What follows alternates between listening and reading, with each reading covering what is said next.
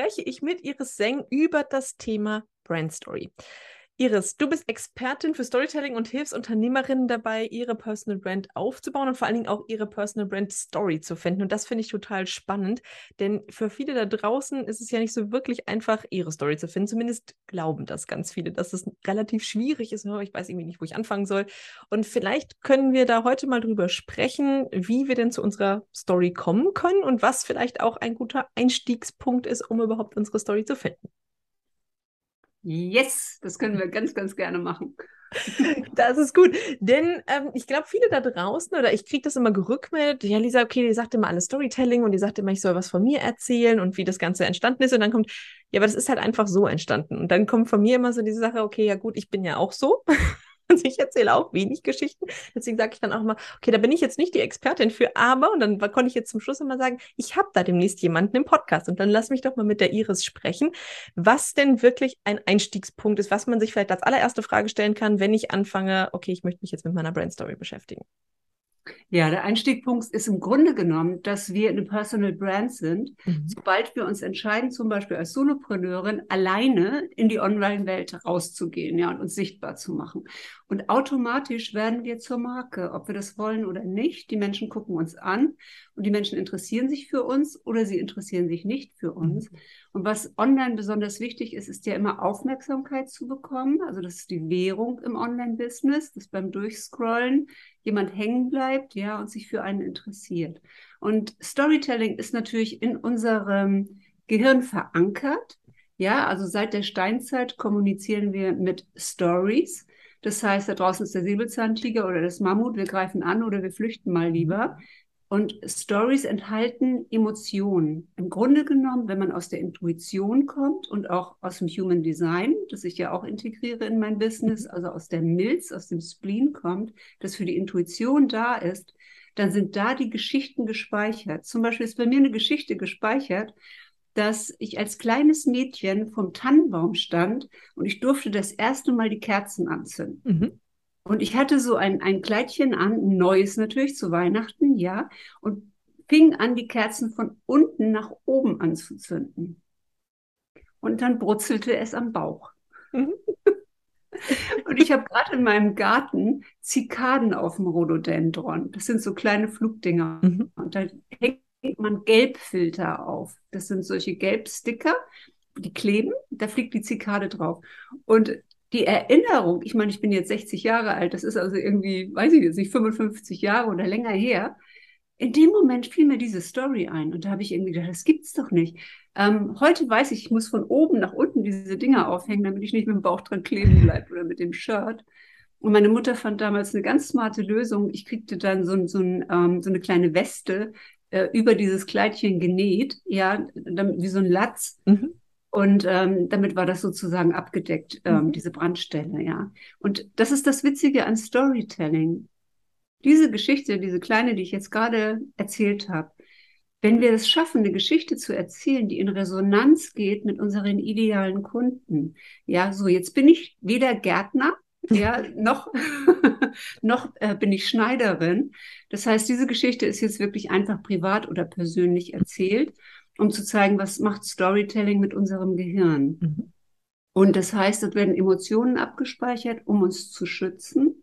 Das heißt, es ist eine riesen Bibliothek von kleinen Geschichten, die wir erlebt haben und die uns wieder in Erinnerung kommen. Man sagt doch immer die heiße Herdplatte, ja, mhm. Mhm. muss man selbst erleben damit man besser durch das Leben kommt. Und äh, die Kunst ist, die Geschichte zu finden, die mit unserer Kundin in Resonanz geht. Das heißt, als Mentorin eine Story zu erzählen, wo die Kundin dann sagt, wow, ähm, Iris Seng hat als Dreijährige sich schon den Bauch verbrutzelt. Ja, das ist jetzt irgendwie die ideale Schneiderin für mich. Oder in meinem Fall habe ich mehrere Geschichten. Und ich habe natürlich, und ich glaube, es hat fast jeder ähm, eine Kindheitsgeschichte vielleicht. So, wenn ich jetzt in einem Business bin, wo ich Kindern helfe, coache, oder in einem Business bin, wo ich Erwachsenen helfe, mit ihrem Inner Child, mhm. mit dem mhm. Kind mhm. klarzukommen, kann ich diese Geschichte nehmen. Ich habe eine Geschichte, dass ich nicht Mutter geworden bin. Mhm. Ja, das ist eine sehr berührende Geschichte. Und für mich hat sich dadurch ein ganz anderer Lebensweg entwickelt, als ich mir das, mir das gewünscht habe aber ich helfe nicht Müttern darüber hinwegzukommen, dass sie nicht Mutter geworden sind. Mhm. So, und ähm, die Geschichte, die ich erzähle, ist, ähm, ich bin Retail-Architektin gewesen, über 30 Jahre. Ich habe ein Team von über 30 Architekten, Innenarchitekten, Bauzeichnern geleitet. Ähm, ich habe Shopping Center betreut. Ich habe mit den Mietern gesprochen und geholfen, die Mieter mit ihrer Story, mit ihrer Fassade, mit ihrer Marke in einem Shopping Center sichtbar zu machen, mhm. ja, unique zu machen.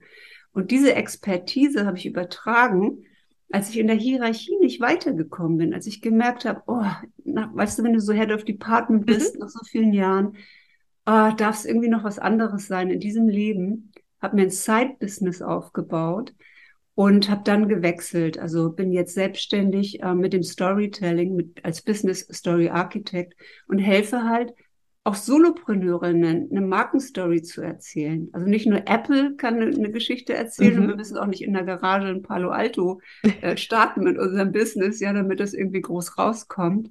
Aber diese Story zu finden, das ist die Kunst. Mhm.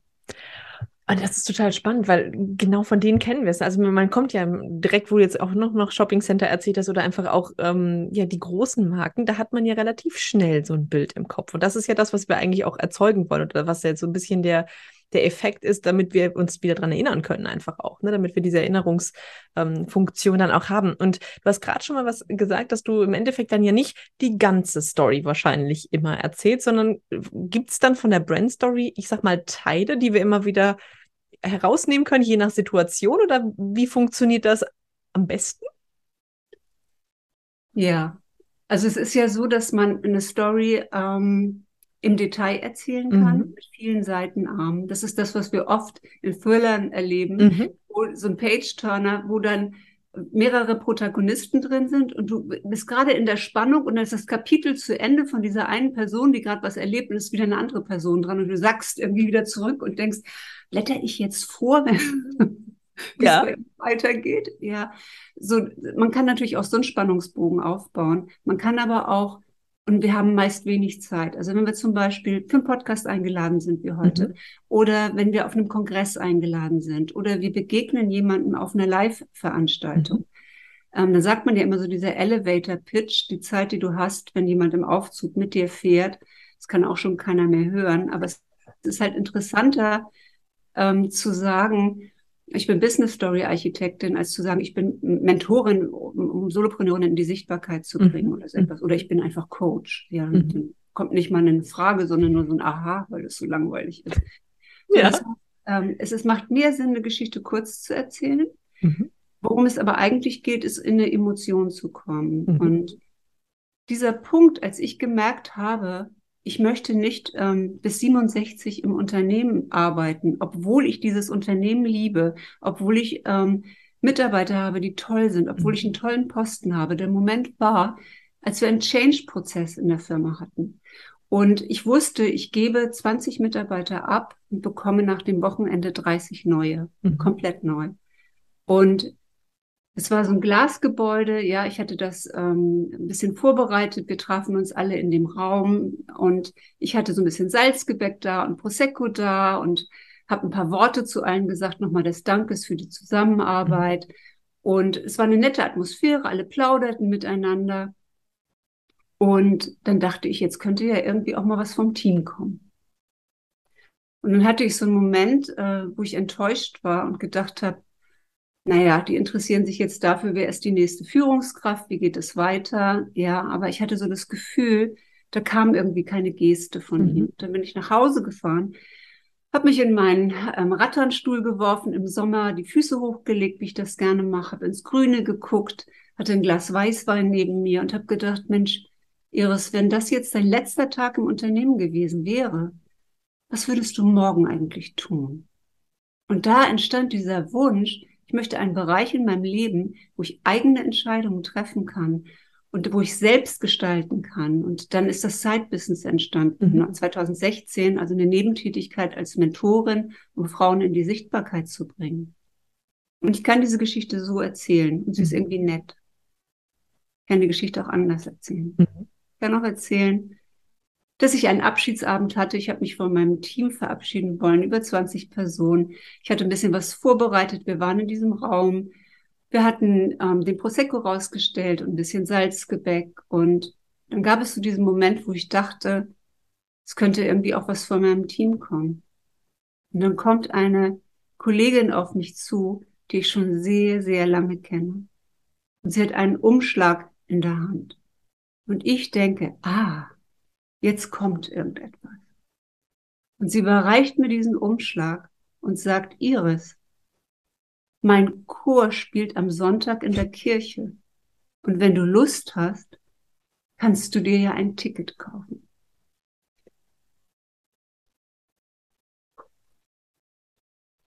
Und ich merkte, wie mir die Tränen hochstiegen mhm. und ich schlucken musste. Und ich dachte, ich muss hier raus. So, das ist der Unterschied. Das ist krass, ja. das ist total schön, dass man es einfach so wahrnehmen kann. Ne? Wirklich, also diese die Emotionalität fehlt, glaube ich, bei vielen. Also das ist ja das, was ich, was, was man so, was auch vielleicht dann der Unterschied ist, ich sag mal, bei Social Media oder in, in anderen Bereichen, wo halt dieser emotionale Effekt nicht da ist. Das andere war auch eine, eine Geschichte. Das war eine Geschichte, die kann man sich anhören. Die ist ja jetzt nicht langweilig oder sonstiges gewesen, wenn man sie das erste Mal hört, ja schon mal gar nicht. Aber das andere ist jetzt so, da merkt man direkt so, mh, da ist man dann involviert und man kann halt auch, ich sage immer so schön, nicht abschalten. Ne? Das ist ja eigentlich der Effekt, den wir damit ähm, ja erreichen. Ne? Weil da, da hätte man jetzt nicht was, was ist in dem Umschlag? Was war in dem Umschlag? Das ist ja tatsächlich so dieser Punkt, so, okay, gut, jetzt muss ich ja hier dran bleiben. Das ist schon spannend. Ja, das ist Resonanz, weil was uns alle verbindet, universell, ist Emotion. Mhm. Also ähm, nicht umsonst gucken über 80.000, ähm, nee, 80 Millionen Menschen äh, Bridgerton Weihnachten 2020, ja, und fiebern mit bei dieser Story. Ähm, und äh, haben diese Emotionen und nicht umsonst Netflixen von uns so viele, mhm. ja, weil das so viel Emotionen in unser Leben bringt und weil wir das einfach teilen können, weil wir das nachvollziehen können, diese Heldengeschichten nachvollziehen mhm. können. Und ähm, das heißt, Menschen gehen nicht mit Daten, Fakten und Zahlen in Resonanz. Natürlich toll, wenn dann jemand wieder seinen PayPal-Auszug postet und zeigt, ich habe eine Million in diesem Jahr gemacht und bekomme dafür einen Award. Dann freut man sich mit denen und denkt, ja, die sind wirklich erfolgreich, die machen einen tollen Job. Aber es berührt einen nicht wirklich mhm. emotional. Und wir sind Solopreneurinnen. Wir sind nicht auf diesem Level, dass wir ein Team haben von zwölf Leuten, das uns irgendwie hilft, Social Media zu machen. Ja, sondern wir sind darauf angewiesen, dass eine Einzelperson uns so wahrnimmt, dass sie weiß, was macht die eigentlich? Mhm. Und ähm, diese Heldenstory von, von Joseph Campbell ist die entdeckt worden, Anfang 19. Jahrhundert. Und er hat äh, geguckt, in den ganzen Völkern auf der Erde wird immer wieder die gleiche Geschichte erzählt. Und das ist die Geschichte, wo jemand eine Aufgabe zu bewältigen hat und dann jemand anderes wird. Also wenn man Star Wars nimmt, George Lucas hat dann mit ihm zusammengearbeitet, das ist übrigens Anfang des 20. Jahrhunderts, um mal einfach einen Fakt zu korrigieren. Und äh, weil George Lucas ist noch nicht so alt. Hätte ich jetzt auch gedacht, so hm, könnte knapp werden. du hättest es gemerkt.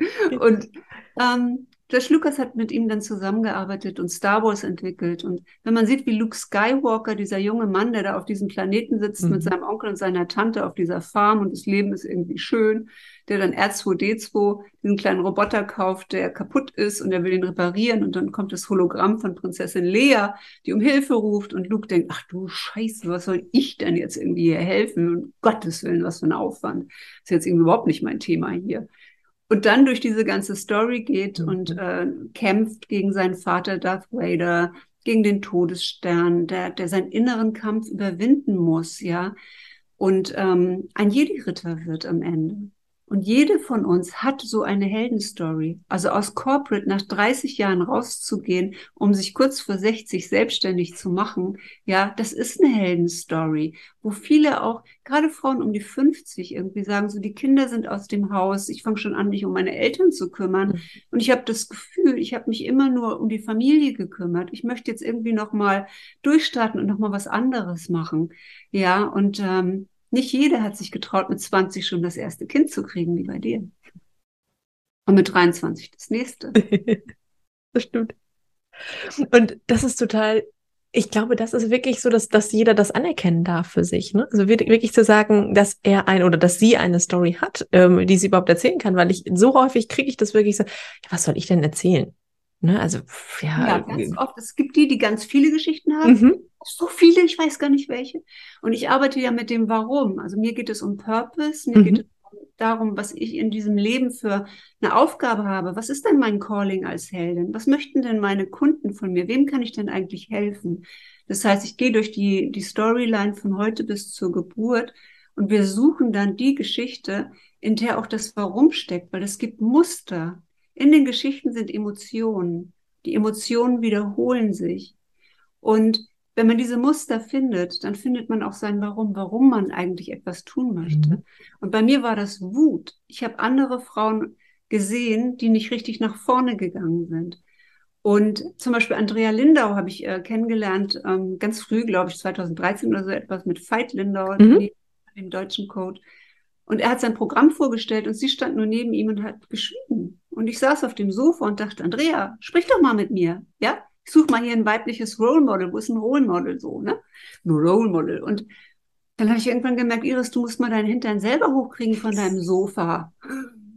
und dann mal rausgehen. Mhm. Ja, und viele, viele sagen, die jetzt mich in meinem Kreis, in meiner Bubble kennen, du bist ein Vorbild für mich, so. Und, ähm, diese Wut zu sehen, ähm, morgens aufzustehen und zu wissen, ich mache das für Gender Equality, ich mache das, damit mehr Frauen sichtbar sind, damit diese Welt einfach viel interessanter ist, mhm. damit die Emotion, die Weiblichkeit, ja diese weibliche Seite auch gestärkt wird. Ähm, das ist wichtig für jeden. Also ich glaube, wenn man so sein Warum nicht hat, dann ist es schwer, online regelmäßig wieder rauszugehen. Also mhm. wenn man nicht eine, eine, Energie und eine Quelle hat, auf die man zurückgreifen kann.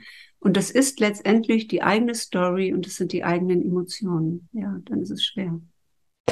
Das ist total spannend, wo du das jetzt so gesagt hast. Den Ansatz habe ich noch nie gehabt. Also ich habe äh, vor ungefähr zwei Jahren mit einer Kollegin in so einer Breakout Room Mastermind Geschichte ähm, genau dieses Thema gehabt. Da ging es darum, um die Werte, um die eigenen Werte. Und ähm, ich war mir zu dem Zeitpunkt total unsicher, weil ich auch so nicht wusste, welche Richtung es gehen soll. Und äh, dann hat sie mich angehört und gesagt, Lisa, das ist doch ganz klar, dass du für Unabhängigkeit stehst. Und äh, das fand ich so total spannend, weil ich denke, das ist okay, krass, dass es für außen so klar ist. Und für mich war das immer, ja, das ist halt so, das mache ich halt. Ne? Und ähm, das, seitdem das aber so mir bewusst geworden ist, dass das wirklich mein Wert ist und einfach auch das, wenn ich mir das angucke, so wie du sagst, ne, in meinem Lebenslauf auch wirklich immer dabei war. Es war halt immer dieses, okay, ich will halt mehr. Ich will, dass die Menschen, also am Anfang, als ich im Krankenhaus war, war es noch diese, ich will sie wieder in die Unabhängigkeit bekommen. Sie sollen eben nicht abhängig von Pflegepersonal und ähnlichem sein. Das war halt wirklich, es hat sich durchgezogen. Und es war total spannend. Und dann war es auch wirklich einfacher. Es war wirklich einfacher, alles zu kommunizieren, auch Produkte zu entwickeln und ähnliches, wenn das einmal steht. Deswegen kann ich dir da nur vollkommen zustimmen und einfach sagen, das ist wirklich eines der grundlegenden Punkte in einem Business und einfach was ja fundamentales, was einfach drunter liegen muss, bevor man darauf ein sinnvolles Haus aufbauen kann, weil sonst funktioniert oder sonst hat man halt so einzelne Pfosten, aber kein Haus, was als Haus steht. Ja, und wenn man dann an, an die Markenautorität denkt, also mhm. Brand Authority, die Nummer eins in seinem Feld zu sein, ja, dann ist es auch nochmal wichtig, dass man nicht nur eine Story, also eine Story kommuniziert, sondern einfach auch, was ist denn bei mir anders als bei anderen? Was ist an mir einzigartig? Und natürlich helfen da die täglichen Stories, da helfen auch die Werte oder auch, man kann Werte ja auch neu dahin mhm. zunehmen und sagen, ich brauche jetzt halt gerade mal Commitment ja, um, um hier durchzugehen oder um etwas zu machen. Und es ist ähm, auch viel diese Kommunikationsschiene. Worüber spreche ich? Wo komme ich hier, wo gehe ich hin? Deswegen mache ich das mit dem Human Design und den, auch den Gene Keys. Dass ich, ich leite jetzt gerade eine Gruppe an, an und das ist so spannend zu sehen, welche Informationen da kommen, ja, und wie man diese Informationen miteinander verknüpfen kann. Und äh, das ist für mich jetzt erstmal so ein Shortcut. Mhm. Also jetzt vom, vom Typ her bin ich Manifesting Generator. Das ist jemand, der schnell weitergeht und Lösungen findet, Abkürzungen findet für andere ja ganz tief in Wissen eintaucht und dann Abkürzungen mhm. findet.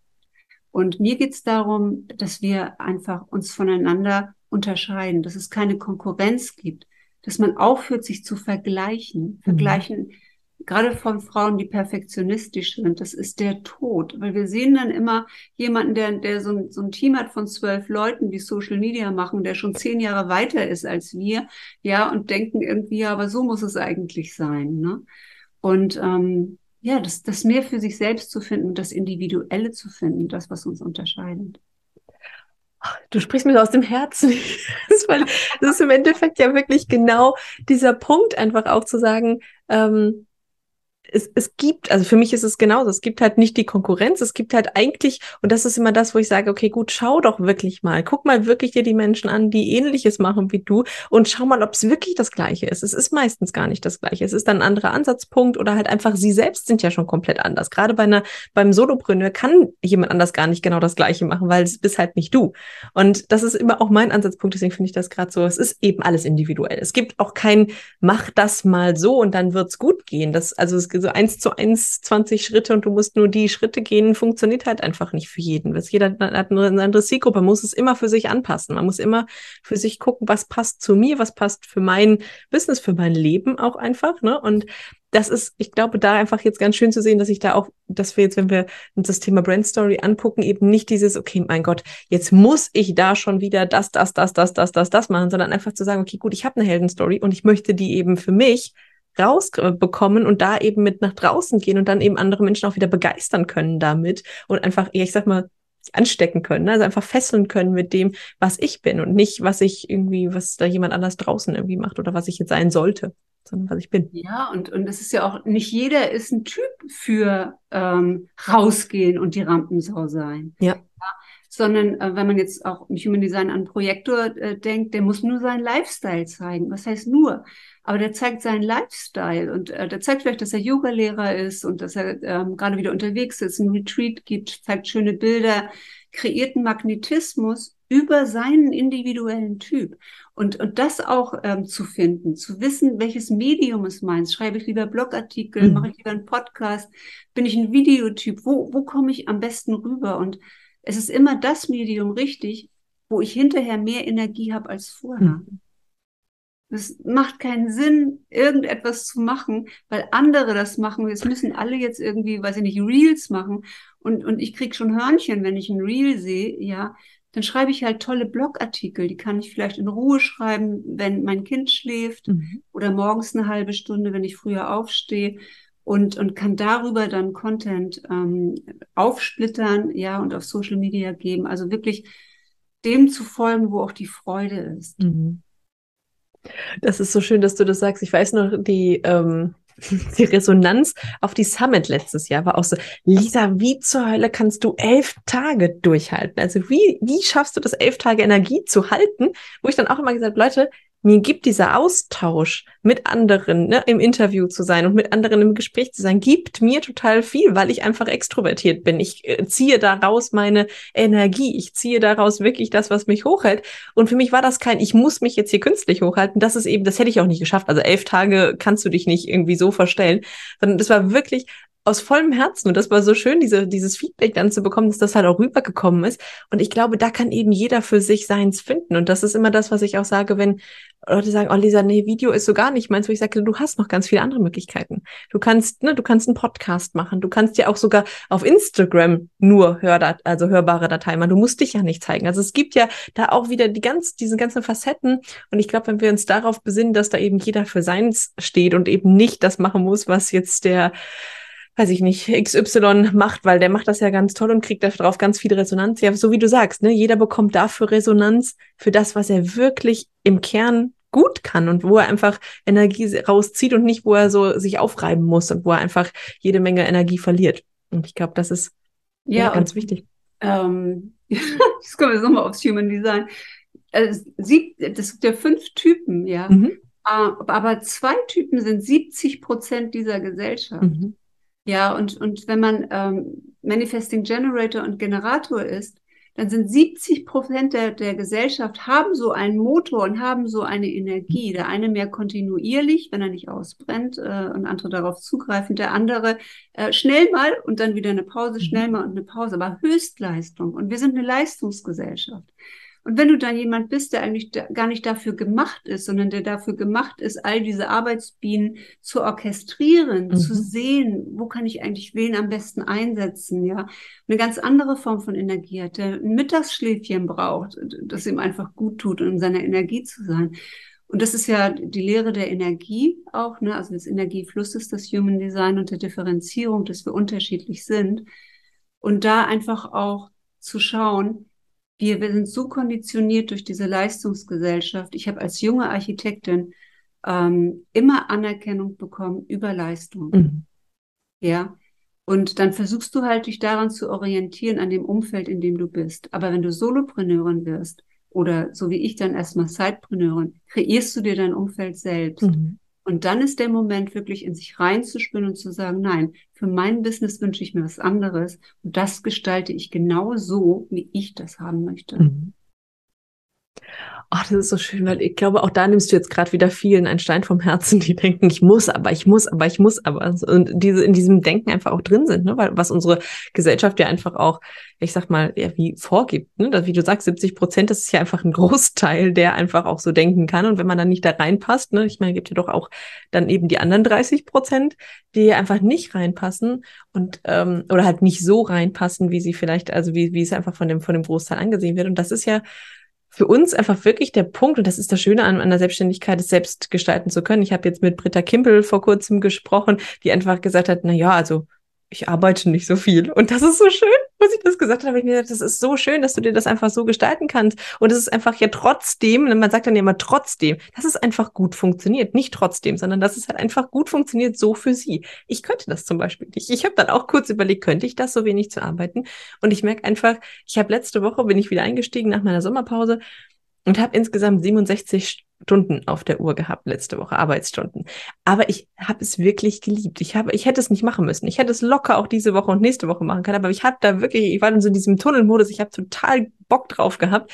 Und dann war auch so, Elisa, aber das kannst du doch nicht machen. Ich so, doch, das kann ich. Und dafür habe ich jetzt diese Woche wieder total Ruhe. Ich bin ne, auch ähnlicher Energietyp, so nach dem Motto, ich kann halt richtig durchziehen aber ich komm, muss dann halt wieder diese Ruhephasen drin haben und diese Woche ist für mich wieder total entspannt. Und das ist für mich dann aber auch eben möglich, dann mal wirklich kurzfristig richtig Gas zu geben und das ist das Schöne daran.